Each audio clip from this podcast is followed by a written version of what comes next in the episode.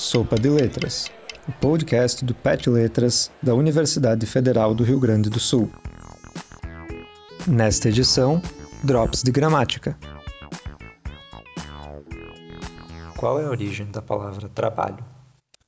Trabalho, trabalho, trabalho. A origem dessa palavra é bastante curiosa e dolorida. Acredita-se que ela tenha entrado para a língua portuguesa no século XIII.